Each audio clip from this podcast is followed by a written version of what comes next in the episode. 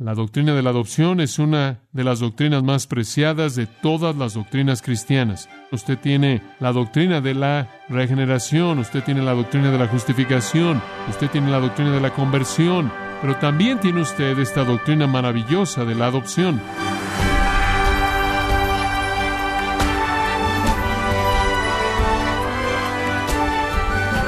Estamos muy agradecidos por su sintonía en gracia a vosotros, estimado oyente.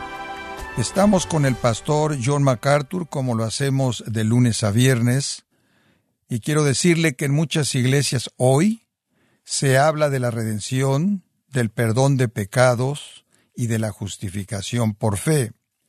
Tristemente, por falta de interés y profundidad en el estudio, la mayoría de las iglesias han dejado a un lado la doctrina de la adopción pero estamos compartiendo el Evangelio completamente si abandonamos esta hermosa doctrina de la adopción? Bueno, el día de hoy, el pastor John MacArthur, en la voz del pastor Luis Contreras, nos enseñará lo que significa ser adoptado en la familia de Dios, en la serie Adoptados por Dios, en gracia a vosotros. Puede abrir su Biblia en Gálatas capítulo 4 y comenzaremos por lo menos examinando el tema de los hijos de Dios, los hijos de Dios, y la doctrina, la doctrina maravillosa de la adopción. Todas las religiones, sin excepción, todas las religiones, como también las formas falsas del cristianismo, y hay muchas de ellas, enseñan que la gente es librada del juicio, salvada del castigo divino, mediante sus propias obras, obras de moralidad, obras de religión. Y eso, claro, es la gran mentira de Satanás, y ha cubierto el planeta a lo largo de toda la historia humana desde la caída. El Evangelio, el Evangelio verdadero de la salvación por la fe únicamente, independientemente de las obras, había sido sepultado. La reforma consistió en recobrar el hecho de que la salvación era por la fe únicamente y no por la fe más las obras. No podemos malentender el Evangelio sin deshonrar a Dios deshonrar a Cristo, deshonrar al Espíritu Santo, confundir a la Iglesia y perder el poder de nuestra misión en el mundo. Debemos entender el Evangelio verdadero. Aquí estamos 500 años después de la Reforma y la Iglesia de Jesucristo, la Iglesia profesante de Jesucristo, todavía está tratando de entender el Evangelio. No es sorprendente debido a que Satanás trabaja muy duro para derrotar la verdad y colocar el error en donde la verdad ha sido quitada. Entonces siempre estamos en toda generación peleando por el Evangelio verdadero. La mayoría de los protestantes evangélicos creen que la salvación es por la fe y obras. Esa es la razón por la que hubo una reforma para deshacer esa herejía. Aquí estamos de nuevo necesitando esa reforma nueva. No es solo gente que son cristianos falsos los que creen que la salvación es mediante la fe y obras, sino que hay cristianos verdaderos que han sido engañados, como leímos al principio del capítulo 3, oh, Gálatas insensatos, ¿quién nos ha engañado? Gente que ha sido engañada, que ha sido turbada al creer en un evangelio distorsionado, aunque ellos mismos fueron convertidos al creer en el evangelio verdadero.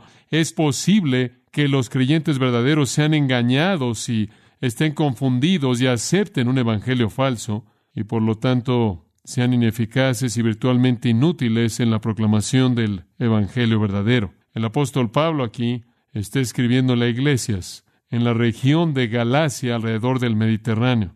En el primer siglo él había plantado iglesias en varias ciudades. Al predicar el Evangelio de la gracia únicamente, mediante la fe únicamente, en Cristo únicamente, para la gloria de Dios únicamente, pero algunas personas judías habían venido desde Jerusalén diciendo ser creyentes en Cristo y diciendo haber sido enviados por Jacobo, quien fue el hermano de nuestro Señor y la cabeza de la iglesia en Jerusalén, y enviados con el mensaje de que creer en Cristo no es suficiente, deben ser circuncidados según la ley de Moisés y deben adherirse a todas las prescripciones que están en la ley mosaica. La salvación, dijeron ellos, es cuestión de fe, pero también cuestión de obras. Pablo dice, esta es una distorsión del Evangelio, es otro Evangelio que no es un Evangelio en absoluto, él dice eso en el capítulo 1. Y cualquier persona que predica este evangelio distorsionado debe ser condenado. Él dice eso dos veces ahí atrás en el capítulo 1. la gente sigue predicando un evangelio distorsionado, inclusive en la actualidad, y de esta manera hemos llegado al libro de Gálatas, el cual fue el libro que Lutero estaba leyendo un par de años después de que él clavó sus tesis en la puerta de la iglesia en Wittenberg. Él estaba leyendo Gálatas y fue entonces a leer Gálatas y también Romanos cuando él fue convertido un par de años después de que él había clavado sus tesis de protesta. Él conocía el sistema religioso, él sabía que estaba mal, pero aún no se había convertido hasta que el poder del libro de Romanos y Gálatas sacudió su alma en las manos del Espíritu Santo.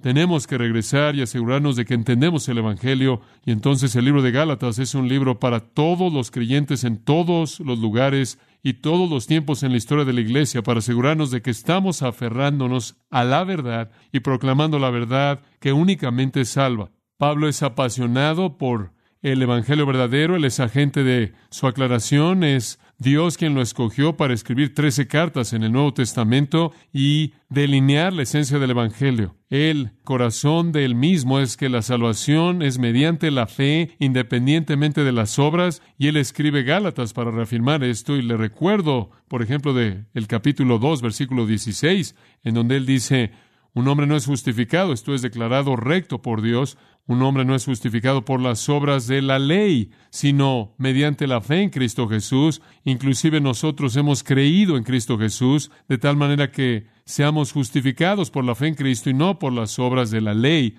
debido a que por las obras de la ley ninguna carne será justificada. Él dice lo mismo tres veces en un versículo. No es por la ley, no es por la ley, no es por la ley, es por la fe en Jesucristo. Ahí en el capítulo 3 y en el versículo 6 él usa Abraham como una ilustración. Él dice, Abraham creyó a Dios y le fue contado a él por justicia. Abraham fue salvo de la misma manera en la que toda persona es salva por la fe en Dios. Y ahora que Cristo ha venido, la fe en Cristo es requerida, pero la salvación es por la fe. Versículo 9. Aquellos que son de la fe son bendecidos con Abraham el creyente. Versículo 11. Que nadie es justificado por la ley. Ante Dios es evidente, porque el justo por la fe vivirá. Y ahí Pablo cita Habacuc, capítulo 2, versículo 4 del Antiguo Testamento. El profeta está diciendo la salvación es por la fe. Él lleva este tema hasta el capítulo, llegando hasta el versículo 22. La escritura ha encerrado o ha encarcelado a todos bajo pecado, de tal manera que la promesa, la promesa de salvación que vino originalmente a Abraham y mediante Abraham al mundo, la promesa por la fe en Jesucristo, pueda ser dada a aquellos que creen. Este es el corazón maravilloso de la salvación. No es algo que usted se gana, es un regalo que usted recibe al creer. Somos justificados por la fe. Justificado significa que Dios declara al pecador justo o recto a sus ojos debido a que el pecador cree en el Señor Jesucristo. Dios considera a dicho pecador que cree como el destinatario de su propia justicia. Esta es una realidad sorprendente que Dios justifica a los impíos ¿Qué creen? ¿Cómo es que Dios puede hacer eso? Él puede hacer eso porque Cristo pagó el castigo por nuestros pecados. Regresa al capítulo 3. Recuerde, versículo 10, todos aquellos que son de las obras de la ley están bajo maldición. Escrito está, maldito todo aquel que no permaneciere en todas las cosas escritas en el libro de la ley para cumplirlas. Si usted en algún punto quebrantara la ley de Dios, usted es maldecido, es maldito. Después leemos esta afirmación maravillosa del versículo 13. Cristo nos redimió de la maldición de la ley, habiéndose convertido en una maldición por nosotros. Cristo toma nuestro lugar en la cruz, Él muere una muerte sustitutiva, Él es nuestro sustituto, Él está en nuestro lugar, Él paga el castigo por nuestros pecados, su justicia nos es dada porque nuestros pecados fueron colocados en Él. Él vivió una vida perfectamente recta que es acreditada a nuestra cuenta.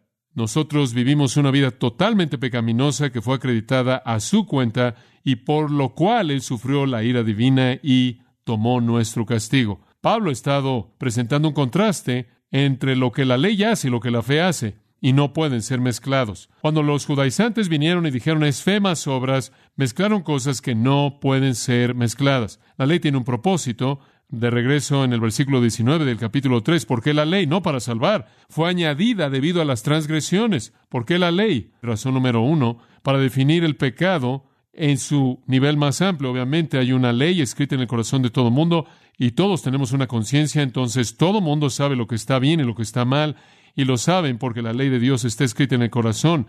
Pero esa no es una ley completa y entonces Dios reveló su ley a Moisés y en toda su totalidad para definir el pecado en el nivel más amplio posible. En segundo lugar, Él reveló su ley para demostrarnos que el pecado no solo es algo que está mal con nosotros, es algo que está fuera de línea con nosotros, que afecta nuestras relaciones con otras personas y trae malas consecuencias, en cierta manera, de manera natural, pero la violación de la ley es de hecho rebelión abierta en contra de Dios, es un crimen elevado. La ley entonces dice que el pecado es más que un defecto, es un acto de rebelión en contra de Dios. La tercera razón que Pablo nos dice que hemos recibido la ley es para que entendamos que habiendo violado la ley y habiéndonos rebelado contra Dios, estamos bajo la sentencia de muerte.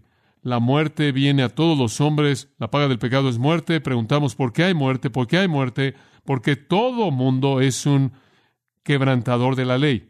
La paga del pecado es muerte. Y la cuarta razón por la que Dios envió la ley, la ley fue establecida desde Moisés a Jesús durante todos esos cientos de años, fue para demostrar que la ley no podía salvar. Estuvo en las manos de la gente judía que tuvieron la mejor oportunidad de cumplir la ley, obedecer la ley, juraron que lo harían, hicieron un juramento de sangre allá atrás en Éxodo 24 de que obedecerían la ley, no obedecieron la ley, de hecho violaron el primero de los mandamientos, el cual era no tener dioses, se entregaron a la idolatría, violaron la ley de Dios en todo punto, en últimas el juicio cayó sobre sus cabezas, fueron llevados en la cautividad, fueron sacados de su tierra y en cierta manera hay algunos que gota a gota están ahí aún en la actualidad, pero Israel todavía existe en desobediencia, apostasía y rebelión en contra de Dios en un sentido colectivo. Entonces, la ley de Dios tiene un propósito. Su propósito es definir el pecado, declararlo como rebelión, pronunciar una sentencia de muerte y probar históricamente por la ilustración de Israel que la ley no salva a nadie. Esa es la ley.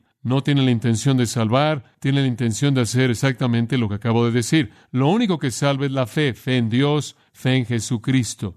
Entonces Pablo está presentando esa distinción entre la ley y su obra, y la fe y cómo recibe la promesa. Juan Wesley fue el iniciador de un grupo de personas en Inglaterra llamado el Club Santo. Ese es un nombre bastante osado que adoptar, una especie de autodeclaración. En sus días después de su graduación en Oxford, él fue parte del Club Santo. Juan Wesley fue el hijo de un predicador, él fue muy religioso en su vida personal y práctica, él fue externamente moral en su conducta y él estuvo lleno de buenas obras externas. Él y sus amigos, dice él, visitaban las prisiones y a los prisioneros, iban a las casas de trabajo en donde estaban los pobres, trataban de traer alivio a los pobres, se compadecían de los niños que estaban en basureros, proveían alimento para ellos, ropa para ellos, inclusive fundaron, proveyeron educación para la pobreza horrenda que se mostraba en los niños que estaban en basureros, muchos de los cuales eran huérfanos. Él y sus amigos observaban el día de reposo el sábado y guardaban el día del Señor el domingo. Entonces, tanto el sábado y el domingo se apegaban de manera minuciosa a sus preocupaciones religiosas, daban generosamente limosnas a los pobres y a la iglesia, leían la Biblia, ayunaban, oraban. De esta manera eran el club santo. Pero Juan Wesley dijo que él y sus compañeros estuvieron encadenados en las cadenas de su propia religión de justicia personal y no confiando plenamente en Cristo. ¡Qué afirmación! Encadenados en las cadenas de su propia religión de justicia personal y no confiando plenamente en Cristo. ¿En qué estaban confiando? Estaban confiando en sus obras para su salvación. Unos cuantos años después, Juan Wesley en sus propias palabras dijo, y cito, llegué a confiar en Cristo, en Cristo únicamente para salvación. Fin de la cita. Y después fue que él experimentó por primera vez en su vida lo que él dice que fue la certeza de que sus pecados habían sido perdonados. En ese punto, el punto de su conversión, él miró hacia atrás a sus días en el Club Santo y él escribió esto. En ese entonces, Tenía la fe de un esclavo y no de un hijo. ¿Qué quiso él decir con eso? Tuve la fe de un esclavo, porque estaba en esclavitud a la ley. No tenía la experiencia de la libertad de ser un hijo. Él se estaba refiriendo a Gálatas 4. Permítame leerle algo de Gálatas 4, comenzando en el versículo 1. Pero también digo, entre tanto, que el heredero es niño, en nada difiere del esclavo, aunque es señor de todo, sino que está bajo tutores y curadores hasta el tiempo señalado por el Padre. Así también nosotros, cuando éramos niños, estábamos en esclavitud bajo los rudimentos del mundo. Pero cuando vino el cumplimiento del tiempo, Dios envió a su Hijo, nacido de mujer y nacido bajo la ley, para que redimiese a los que estaban bajo la ley, a fin de que recibiésemos la adopción de hijos. Y por cuanto sois hijos, Dios envió a vuestros corazones el espíritu de su Hijo, el cual clama, Abba, Padre. Así que ya no eres esclavo, sino hijo, y si hijo, también heredero de Dios por medio de Cristo. Juan Wesley dijo, éramos esclavos y no hijos. Y ese es exactamente el lenguaje del versículo 7. ¿Qué significa eso? ¿Qué significa cuando él dice era un esclavo? Él quiere decir que él era un esclavo a la ley.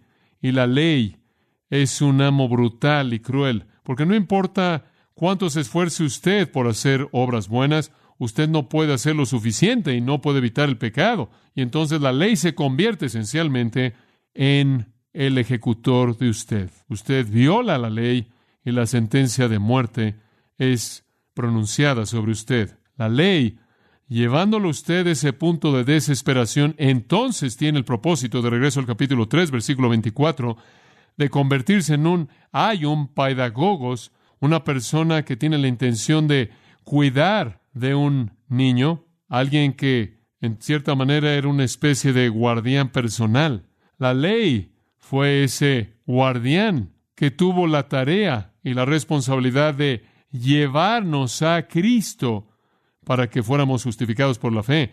La ley es para mostrarle a usted el infierno como la realidad inevitable al final de su vida y de esta manera en su desesperación llevarlo a Cristo, a quien usted recibe mediante la fe y la fe únicamente. Ese es el mensaje de Pablo a lo largo de Gálatas. Y aquí en el capítulo 4, él continúa con la misma verdad de nuevo, presentando un contraste entre la condición del hombre cuando él está bajo la ley y con su condición en Cristo cuando él es el destinatario de la promesa. Cómo él pasa de la esclavitud a la ley a la libertad en Cristo. Ahora dice usted, bueno, ¿por qué otra vez hemos cubierto esto? Lo hemos cubierto, ¿es esto repetitivo? No en absoluto. Más bien, en lugar de ser repetitivo, es expansivo. Amplía nuestro entendimiento en maneras profundamente maravillosas y ricas. Y mantenga en mente, esto es tan importante, la importancia absoluta de la verdad del Evangelio está en el corazón de la misión de la Iglesia en el mundo, y es casi como si no pudiéramos decir lo suficiente acerca de esto para que todo mundo entienda el mensaje. El tema todavía es la justificación por la fe únicamente en Cristo únicamente,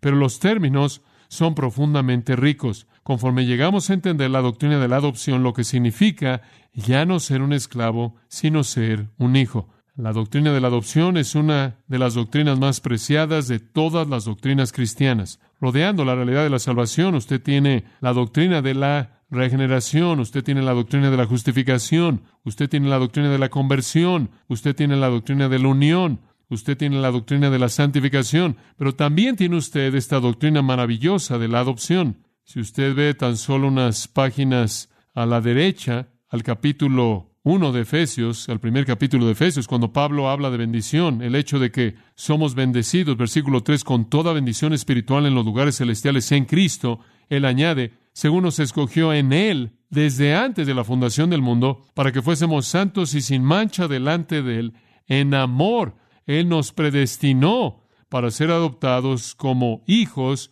mediante Jesucristo. La doctrina de la elección es con el propósito de la doctrina de la adopción. Él nos escogió para que Él pudiera adoptarnos y eso esencialmente es lo que es la adopción. Es cuando usted escoge a alguien para que sea su hijo. Eso no sucede en el nacimiento. Usted simplemente recibe lo que se aparece. Usted no tomó una decisión y yo sé que después de un rato a muchos de ustedes les hubiera gustado que fueran considerados un poco más en la opción que se hizo a favor de ustedes o en su lugar. Pero la adopción es donde usted escoge y usted toma un hijo que esencialmente viene de otra familia. Esa verdad gloriosa es parte de la multiplicidad de las glorias de nuestra salvación. Fuimos elegidos por Dios de un mundo de pecadores para convertirnos en sus hijos adoptados. Ahora, en estos siete versículos de apertura aprendemos tanto de las maravillas de esta obra de Dios llamada la adopción. Vamos a llamarla hechos hijos. Comencemos con la preparación para ser hechos hijos. La preparación en los tres versículos de apertura. Pero también digo, entre tanto que el heredero es niño, la palabra para niño es nepios, significa bebé, infante, en nada difiere del esclavo, aunque es señor de todo, sino que está bajo tutores y curadores hasta el tiempo señalado por el Padre. Muy bien, ahora, esa es la ilustración simple, esa es la analogía simple. Pablo comienza al decir, usemos una ilustración natural para presentar el punto. Un hijo podría ser un heredero. Él podría ser un heredero, pero él no difiere en absoluto de un esclavo, aunque él es el dueño de todo, porque como un infante él está bajo guardianes y gente que lo cuida hasta la fecha establecida por el padre cuando él pueda entrar a su herencia. En el mundo antiguo, el proceso de crecer era identificado de manera mucho más dramática. En la cultura en la que vivimos, ni siquiera sabemos lo que alguien ya que creció significa. Tenemos a treintañeros que no han crecido. Tenemos a niños de diez años que han sido tan sobreexpuestos a cosas en el mundo que su manera de pensar es de adulto. Nosotros no definimos eso. Hemos borrado esos momentos que definen de manera tan clara el crecimiento humano y hemos creado una especie de cultura entre la niñez y la etapa adulta y la llamamos la adolescencia. Es una cultura de irresponsabilidad, primordialmente. Pero en el mundo antiguo usted pasaba de ser un niño a ser un adulto. Usted no tenía un punto medio. En el mundo judío, un niño en su cumpleaños número 12 era preparado para venir al primer día de reposo después de su cumpleaños y su padre lo llevaba a la sinagoga. Y él era presentado en la sinagoga, presentado al rabino, y se le decía que él ahora era Mar Mitzvah, un hijo de la ley, él ahora pasaba de estar en las manos de su padre y él ahora es responsable ante Dios por su adherencia a la ley. El padre pronunciaba una bendición. Esto es lo que un padre judío decía. Bendito eres tú, oh Dios, quien me has quitado la responsabilidad de este niño. Ahora, si usted no cree que hay un cambio en el mundo, imagínese entregar a su hijo de 12 años y darle libertad quitando sus manos de la responsabilidad que usted tenía. Lo que el Padre quería decir con eso no era irresponsabilidad, sino que Él ahora está sujeto a ti y a tu ley. El niño entonces oraba la siguiente oración, oh mi Dios y Dios de mis padres, en este día solemne y sagrado, el cual marca mi paso de ser un niño a ser un adulto, un hombre, humildemente levanto mis ojos a ti y declaro con sinceridad y verdad que a partir de ahora guardaré tus mandamientos y llevaré la responsabilidad de mis acciones delante de ti. Eso es bar mitzvah. En Grecia era muy parecido. El niño estaba bajo el cuidado de su padre hasta cierto tiempo, quizás un poco después que los niños judíos a la edad de doce, a unos años después de eso. Pero los atenienses, por ejemplo, eran divididos en clanes, y en algún punto a un niño se le asignaba un clan. Un festival muy especial se llevaba a cabo llamado una parturia, y el niño entonces venía a ese festival y la señal de que él había llegado a un punto responsable en la vida era de que su cabello largo era cortado. Yo sé algunos de ustedes, mamás, están diciendo, ¿podríamos por favor tener un apaturia en nuestra casa? Su cabello largo era cortado y, y a la niña también se le cortaba su cabello largo y se ofrecía al Dios que era su ídolo.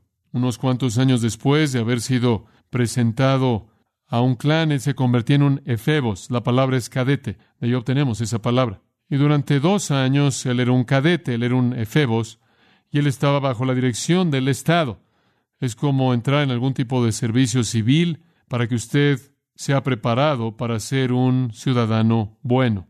Bajo la ley romana, el año era fijado en algún punto entre la edad de 14 y 17.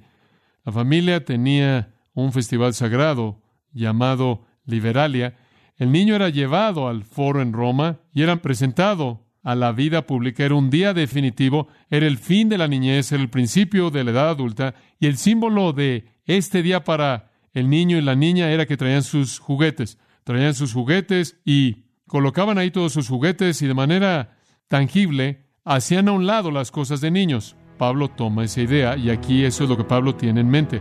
Todo el mundo en el mundo antiguo sabía que había un tiempo en el que un infante entraba a la etapa de la responsabilidad. Hasta ese entonces él no difería de un esclavo. Él podía ser el heredero de un patrimonio increíblemente grande.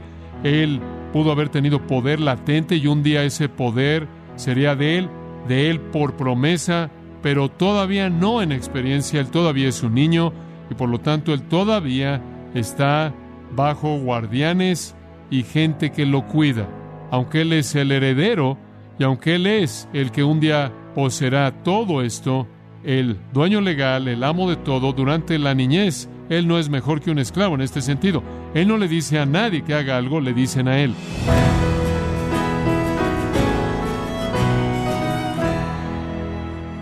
Ha sido el pastor John MacArthur quien nos enseñó que como hijos de Dios tenemos una herencia eterna. Nos encontramos en la serie Adoptados por Dios, aquí en gracia a vosotros. estimado oyente, quiero recomendarle el libro Nuestra suficiencia en Cristo, en donde John MacArthur expone las principales formas en que los cristianos han reemplazado sus recursos espirituales y explica cómo evitar caer en ese error. Adquiéralo en la página de gracia.org o en su librería cristiana más cercana. Y le recuerdo también que puede descargar todos los sermones de esta serie Adoptado por Dios, así como todos aquellos que he escuchado en días, semanas o meses anteriores, animándole a leer artículos relevantes en nuestra sección de blogs, ambos en gracia.org. Si tiene alguna pregunta o desea conocer más de nuestro ministerio, como son todos los libros del pastor John MacArthur en español, o los sermones en CD que también usted puede adquirir, escríbanos y por favor mencione la estación de radio por medio de la cual usted nos escucha en gracia a vosotros. Es importante conocer no solo el país y ciudad de donde usted nos escucha, sino también la radio. Para quienes contactan nuestro ministerio por primera vez, pueden solicitar una copia del mensaje de promoción sin costo alguno, un mensaje por oyente únicamente. Si usted vive en los Estados Unidos o Puerto Rico, escríbanos a Gracia Vosotros, P.O. Box 4000, Panorama City, California 91412 o puede escribirnos a través del siguiente correo electrónico radio arroba Y queremos agradecerle desde el fondo de nuestro corazón su tiempo y sintonía, y en nombre de John MacArthur y del personal de este organismo, invitarle para que nos acompañe en la próxima edición y así juntos continuar desatando la verdad de Dios un versículo a la vez en gracia a vosotros.